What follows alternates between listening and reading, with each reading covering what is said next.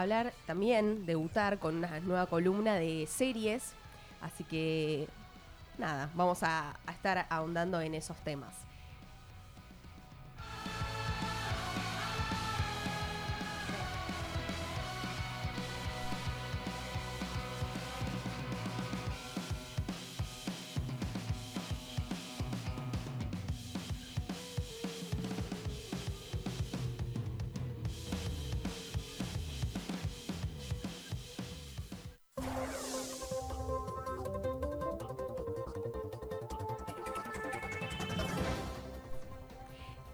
En la Matanza. Emiliano Pereira Suárez había puesto a la venta su Fiat Fiorino. Pedía 40 mil pesos. El viernes a la madrugada, cuando llegó manejando esa camioneta a su casa, se encontraba su padre Juan esperándolo con el portón abierto. Mientras Emiliano ingresaba, aparecieron tres ladrones armados. Uno de los delincuentes le apuntó con un arma al papá y otro abordó a Emiliano, quien quiso evitar el robo. La reacción fue brutal. Lo mataron de un tiro en la cabeza, murió en el acto. San Cristóbal, un policía mató a un hombre que entorpecía el tránsito de una patada en el pecho. Sucedió el lunes por la mañana en la calle Carlos Calvo al 2600. Circula un video en el que se ve la brutal patada. El policía quedó detenido por homicidio culposo.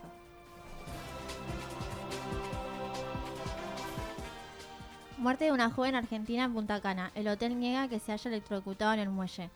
Melina Caputo, una joven de 17 años, murió electrocutada en el hotel de Punta Cana al pisar un cable pelado.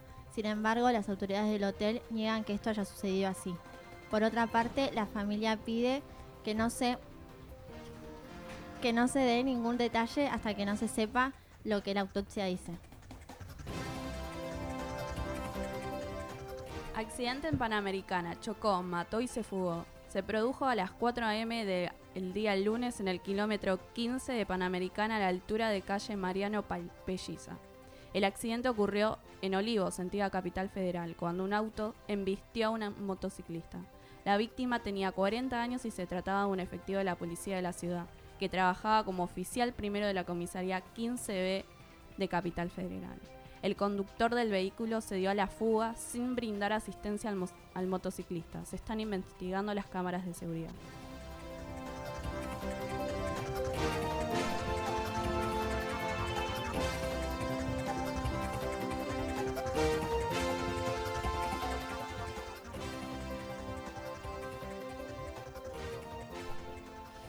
Bueno, después de este breve ranking de noticias, nos vamos a una breve tanda.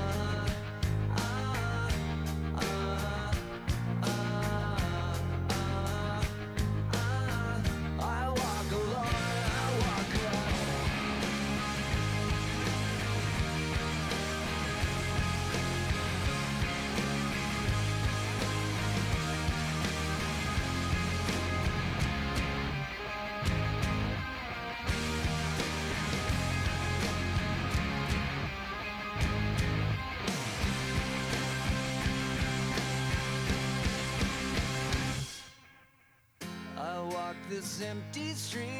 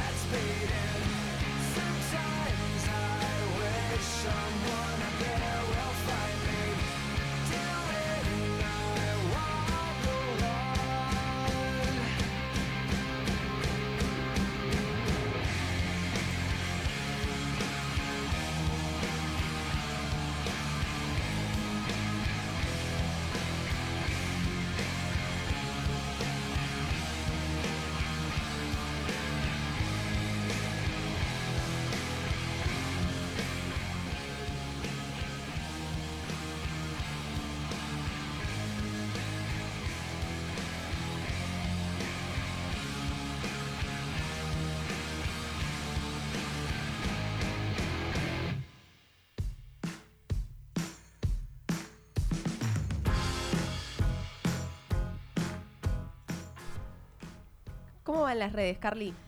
Bueno, por las redes nos pueden escuchar a través de www.isecedu.ar barra Radio Make. También nos pueden seguir en Instagram, arroba la hora del crimen, donde siempre ponemos algunas preguntas y demás para que la gente participe. Y además puedes bajarte la app eh, arroba Isec Digital. Perfecto. ¿Y con el tránsito cómo vamos? En Viamonte, a la altura de Carlos Pellegrini, hay un corte total por horas. Los subte, trenes y premetro funcionan con normalidad. Bueno, ahora metiéndonos eh, de lleno en el programa, vamos a tocar el caso Temperley, el primero que tocaremos. Eh, bueno, es algo que sucedió ayer eh, con Rodrigo González, un joven de 35 años que fue asesinado por un balazo en un robo. Era un cumpleaños familiar que nadie esperaba que terminara en, en ese desenlace. Alrededor de las 9 de la noche, en justamente un barrio de Temperley, eh, la familia estaba reunida para celebrar el cumpleaños eh, de la suegra de Sebastián González, que es el hermano de, de Rodrigo. ¿Qué dijo uno de los amigos de la víctima? Ante las cámaras, un amigo de la, de la víctima eh, dijo, el suegro de Sebastián salió a buscar una guitarra al auto y a la vereda se dieron cuenta del intento de robo. La esposa empezó a gritar que se metiera para adentro y él cerró la reja rápido. Llegó a entrar a la casa, pero el tipo comenzó a disparar. Anteriormente a ese hecho brutal y fatal, eh, los mismos delincuentes habían intentado robar un vehículo en otra casa, que esa casa era el domicilio de un policía retirado, quien se defendió con su arma y hirió a uno de ellos. Y cuando llegaron a la calle Subiria al 400, según las hipótesis, se enfrentaron a disparos para intentar escapar ya que uno de ellos estaba herido de bala. Y fue llevado de urgencias al hospital Luisa Cravena de Gandulfo de Lomas de Zamora, donde murió a las pocas horas después. No quisimos esperar a la ambulancia, esta- se estaba desangrando, explicaba Soledad. Sí. El hecho está siendo investigado por el fiscal, la fiscal Silvina Esteves de la Unidad Funcional de Instrucción número 4 de Loma de Zamora. Además, en estas últimas horas, la fiscalía confirmó que los peritos encontraron 10 vainas servidas de 9 milímetros, un, plomo deformado, una huella dactilar y varias cámaras de seguridad de las casas vecinas graban eh, los hechos. Además, encontraron un buzo rojo donde pertenece al delincuente, es decir, que tiene su ADN. Y se, se eh, cómo entró la bala. Porque, o sea, teóricamente, eh, él estaba en el cuarto en realidad. Sí, él fue a cerrar eh, la cortina Claro. donde daba a la calle para que nadie saliera herido y la bala impactó en su pecho. Increíble. Qué bárbaro, parece que esto no fue, que fue al voleo, ¿no? Justamente porque si ya ingresaron a otro domicilio. Claro, ya, ven- ya venían. como que venían, bueno, salimos esta noche, eh, Sí, comenzamos sí, a, con Como el primer intento de robo fue fallido, fueron en busca de otro De vehículo Y y, aquí, como bueno. encontraron al suegro de Sebastián, que repetimos es el hermano de Rodrigo, quien falleció, que tenía tres- 35 años, asesi- eh, lo asesinaron Claro, fue por defender a su familia. tremendo.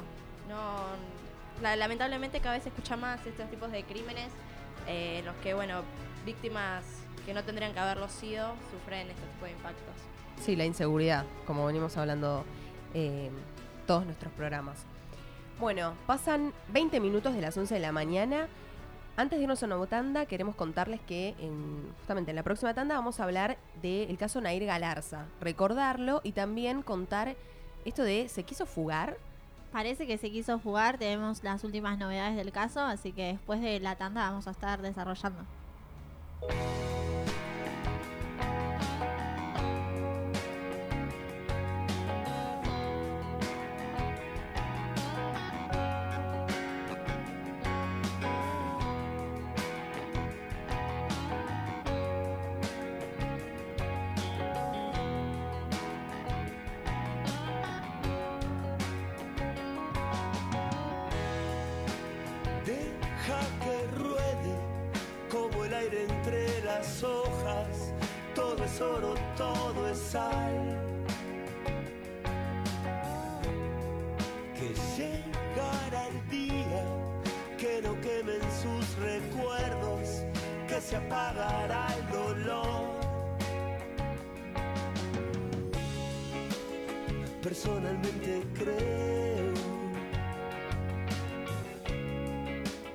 Que todo esto es una locura.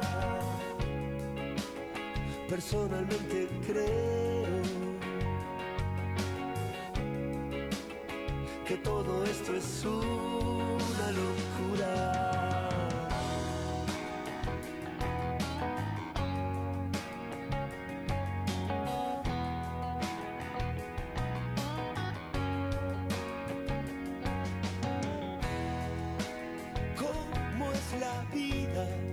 ¿Cuántas veces en el cielo? ¿Cuántas en la oscuridad? Que solo es el tiempo el que llevará tu vida a donde quiere que estés. Personalmente creo que todo esto es una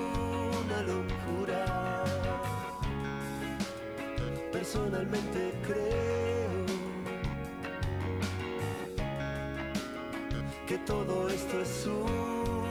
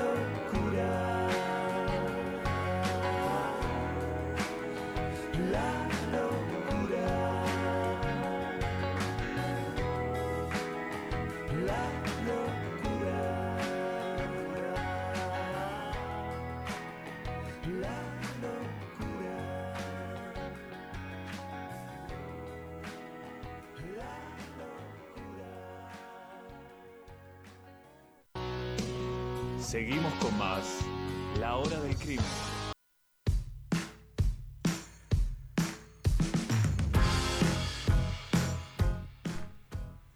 Bueno, seguimos con más del programa. Vamos a recordar las redes. Nos pueden escuchar a través de www.isec.edu.ar barra radiomake. También nos pueden seguir y comentarnos eh, a través de Instagram, arroba la hora del crimen, y te puedes bajar la app ISEC Digital. Ahora sí, nos metemos de lleno en el tema de Nair Galarza. Antes de meternos en las novedades de que, bueno, se quiso fugar y todas estas cuestiones que salieron en los últimos días, vamos a recordar el caso primero. ¿Quién fue Nair Galarza? ¿Qué pasó? ¿Por qué está detenida? Bueno, eh, este caso ocurrió en Entre Ríos, no sé Sí. si recuerdan. ¿En Gualeguaychú? Gualeguaychú. Sí. el 29 de diciembre del 2017 en la madrugada. Nair eh, estaba en pareja. En realidad siempre hubieron muchas dudas acerca de la relación entre Nair y Fernando. Eh, Sí, ella sobre es- todo después del juicio. Claro. Muy tóxica, de- decían. Sí, no solo eso, sino que ella decía que no eran novios, después como que allegados decían que eran novios, todo fue como muy, muy raro. Eh, bueno, durante una discusión que ellos tuvieron, eh, se van en la moto de él, hacen unas cuadras esa madrugada del 29 de diciembre y se- supuestamente las declaraciones de ella, claro, eh, dijo que él tomó el arma que su papá tenía en la heladera. Recordemos que el papá de Nair es policía. Sí. Bueno, iban en la moto y de repente se producen dos disparos, lo que provoca que Fernando caiga al suelo y ella también. En ese momento, eh, ella como que decía que no se había dado cuenta, que no supo cómo se produjeron los disparos y que además habían estado forcejeando mientras él estaba manejando. Una vez que cae, cae el Herido. tipo, herido. eh, bueno, Nair como que entra en estado de shock y vuelve a su casa. Y si- duerme. y duerme, Sí. como si nada. La presunta asesina. Claro, y tres horas más tarde, además, ella había subido una foto a sus redes en Instagram eh, de él diciendo siempre vas a ser mi ángel. Era como bastante extraño. Sospechoso, sí. Sí. Sí, sí. La mamá de Fernando se comunica con ella, le pregunta si tiene, si sabe dónde estaba Fernando y ella dice como que, que no, que ella no sabía.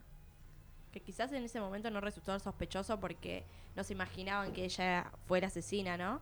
Claro. Eh, ahora decimos que es sospechoso porque justamente sabemos cuál fue el desenlace eh, después de un juicio y demás. Y después de la publicación, que bien contaba Carly. Claro. No, y además eh, lo que sucede también es que hubieron muchas, eh, o sea, muchos entredichos en la causa. Por, por ejemplo, primero eh, que había sido, después de que no, después que el arma era del papá, que después no quería que su papá fuera preso o tuviese algo que ver. Y también lo que se notó es echarle la culpa a él, que no podía defenderse. Eh, ella declaró que era una relación tóxica, que sufría maltrato.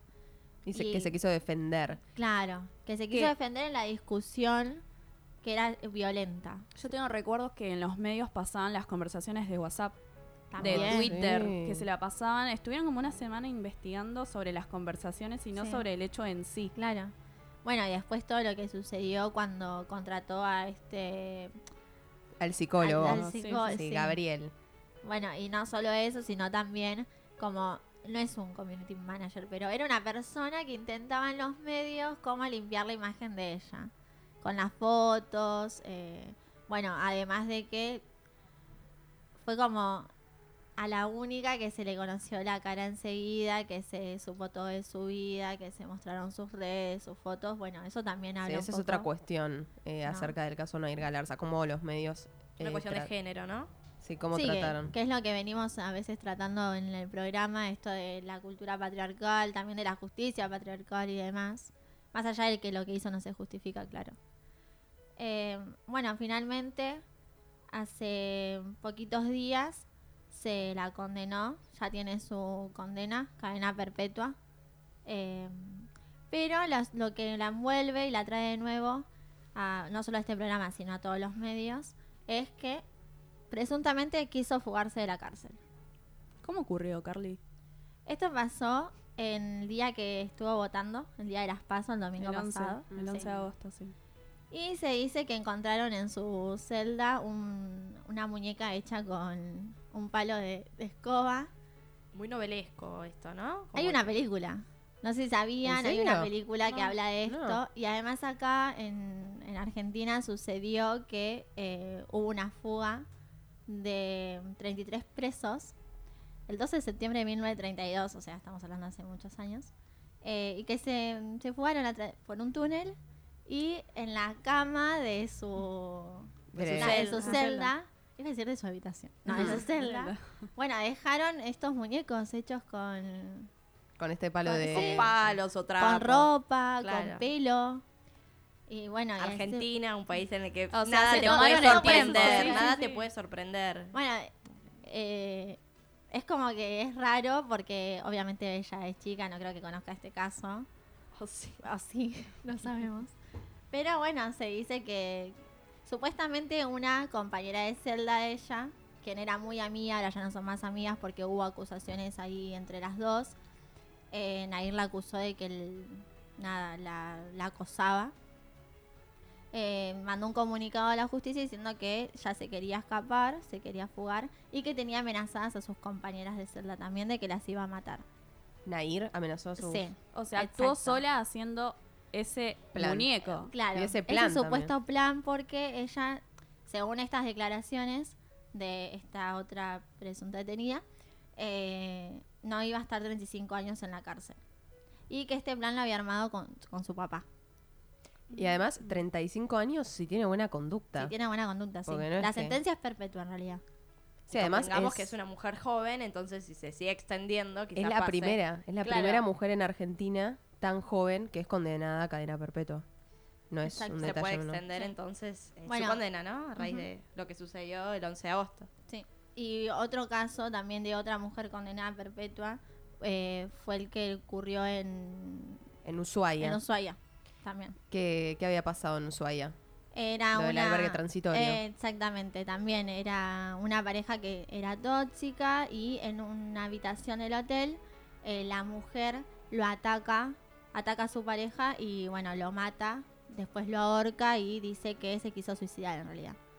Tiempo más tarde, casi nueve meses después, eh, se supo de que no, de que no había sido así, de que ella era la asesina y bueno, fue condenada hace también dos o tres días. Fue como justo las mismas Se superpusieron Se estos dos superpusieron, casos. Eh, bueno. Pero bueno, volviendo a lo de Nair, eh, obviamente que estas declaraciones hicieron un boom en todos lados. Su familia salió a decir que esto era una locura, que era un delirio. Ellos siempre estuvieron muy enojados con la prensa porque decían que divulgaban mala información o, o que dejaban como a su hija en una posición que no la favorecía para el juicio tampoco. Eh, pero bueno, dijeron de que no, de que esto era una locura, era un delirio y que le pedían a la prensa que no siguieran difundiendo información que no, que no era verdadera. Así que veremos qué va a pasar. Eh, ¿Y qué pasará con esta ¿Qué historia? pasará? Sí, porque Sí. Nair Galarza siempre termina siendo noticia. Por Eh, sí. alguna u otra cosa es noticia. Bueno, nos vamos a ir a la última tanda antes de presentar la nueva columna de series eh, de Netflix.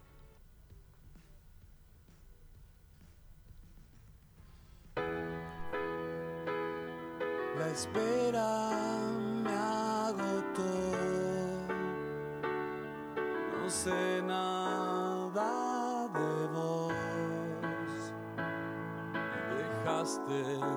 Tanto en mí.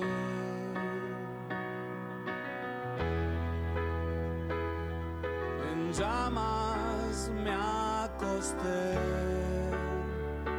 En un lento degradé.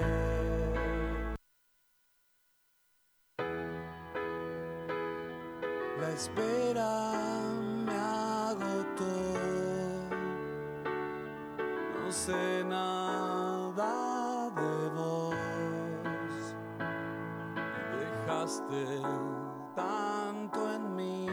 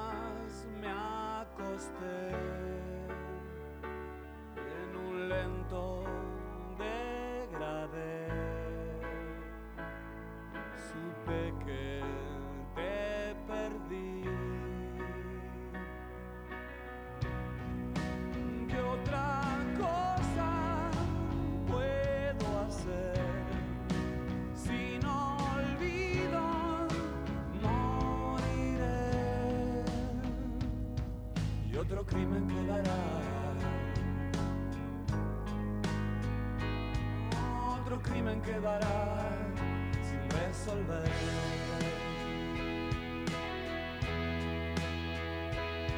Una rápida traición. Salimos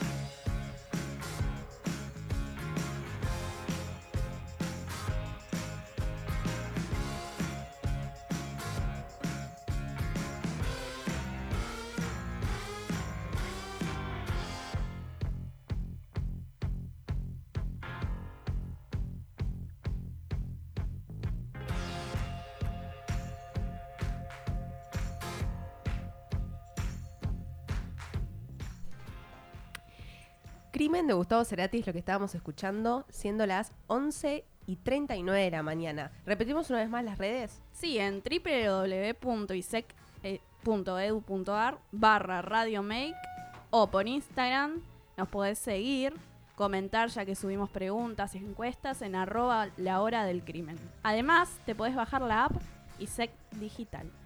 Perfecto. Ahora sí hacemos la presentación de la nueva columna que es de las series. Un poquito de lo que sube Netflix, o sea, cómo, cómo pega ¿no? este boom de series eh, con casos que han pasado en la vida real. Hoy vamos a tocar el, eh, un tema que se llama Historias de un crimen Colmenares, ¿no, Cami? Sí, así es. Este, esta serie salió al ai- al aire el 3 de mayo de este año. Sí, en la que un joven muere bajo circunstancias misteriosas una noche de Halloween. En el 2010 sucede esto. De allí nace una investigación polémica que genera más preguntas que respuestas. Así es como describe Netflix la serie, eh, justamente Historia de un crimen Colmenares, que, eh, como decía Cami, ya está disponible. Son ocho capítulos de 45 minutos aproximadamente. Sí, totalmente. Eh, Nos metemos un poquito más en el caso, a ver quién fue Colmenares. Luis Colmenares era un joven de 20 años, ¿sí? Que se fue a bailar con su Grupo de amigos. grupo de amigos y bueno, una supuesta novia, como que mm, está como medio en duda qué tipo de relación tenían. Una chica Sí. con la que salía. Claro, y esto, esto está bueno aclararlo, eh, porque bueno, tiene que ver en el desarrollo del crimen, ¿no? Sí. Bueno, eh, cuatro testigos sostuvieron eh, que Luis emprendió una carrera sobre la vía pública, es decir, que comenzó a correr al salir de la fiesta de Halloween y después lo perdieron de vista. Eh, una, hay diferentes hipótesis, algunas creadas por la fiscalía, otras por la querella y otras por las propias, por la, la familia y los amigos que estaban con él, ¿sí? Eh, bueno, las hipótesis no las voy a decir porque si no sería un gran spoiler, para quien no sabe del caso. Eh, según una de las juezas del fallo, ¿sí? Ana eh, Paula Astrid Jiménez, en el, en el, en el juicio, durante el juicio dijo, Luis Andrés Colmenares falleció por asfixia por sumersión en agua, estando en estado de inconsciencia producido por un severo trauma cráneoencefálico y coayudado por intoxicación etílica.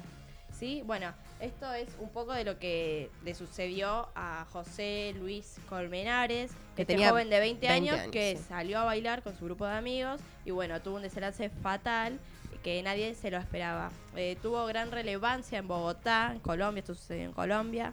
Eh, esto sucedió hace nueve años, en el 2010, y aún tiene revuelo porque, bueno, justamente sus protagonistas eh, Eran jóvenes. eran jóvenes, sí, se ve. También hay que aclarar como que Colombia es un país en el que también suceden estas cosas que quedan impunes, porque hay un- claro. no hay no no hay culpables y no hay eh, personas detenidas por este hecho.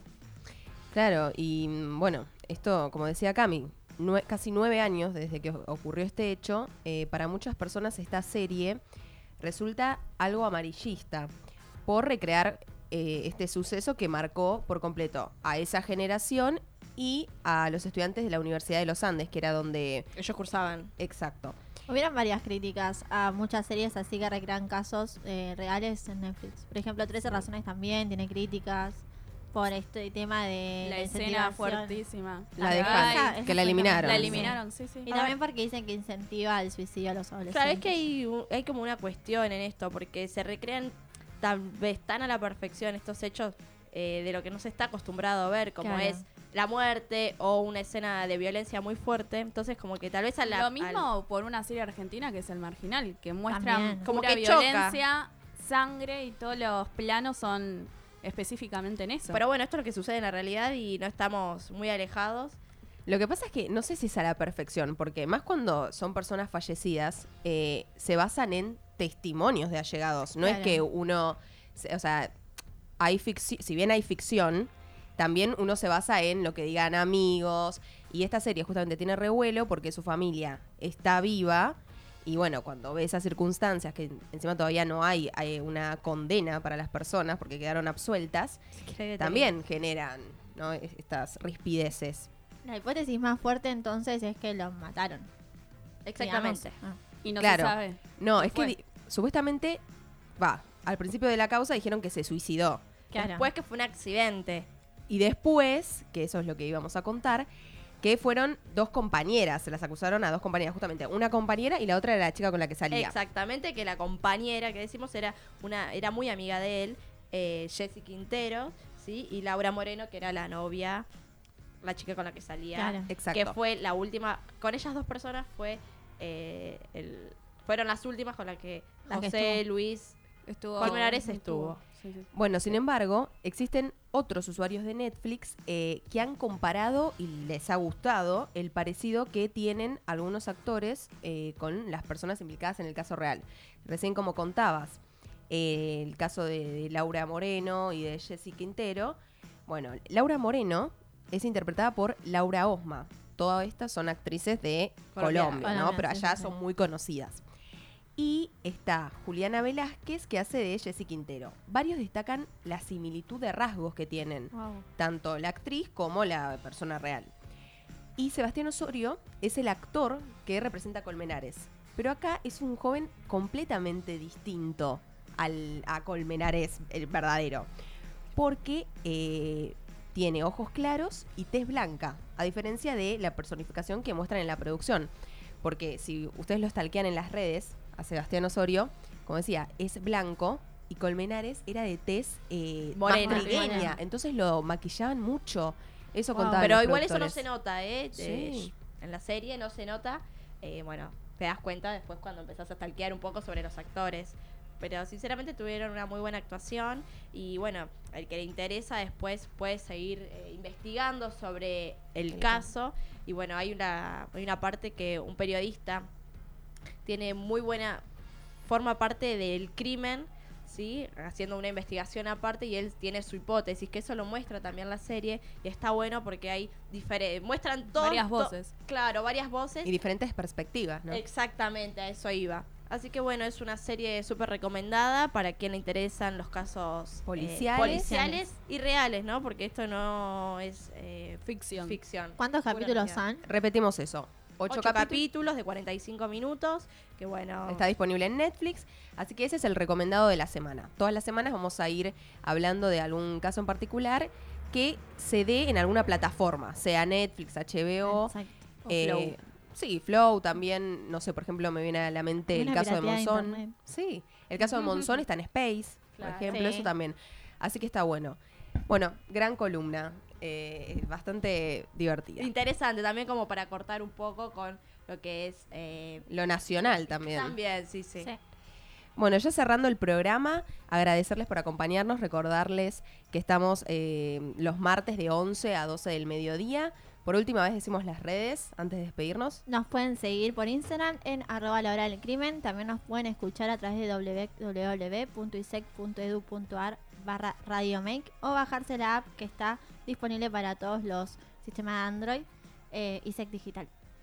Gracias chicas por acompañarnos y a todos los que nos escucharon. Nos vemos el próximo martes.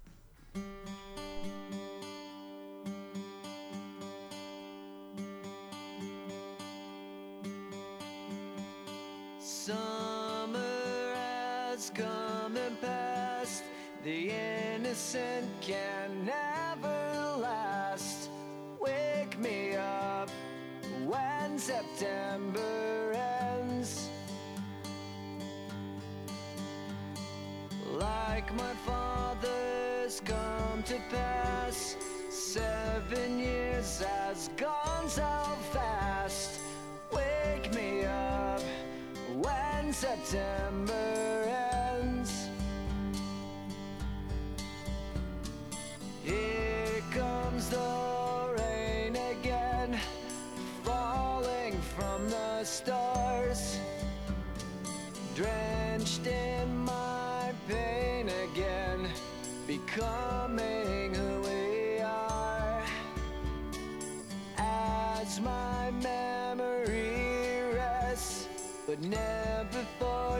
forgets what I lost. Wake me up when September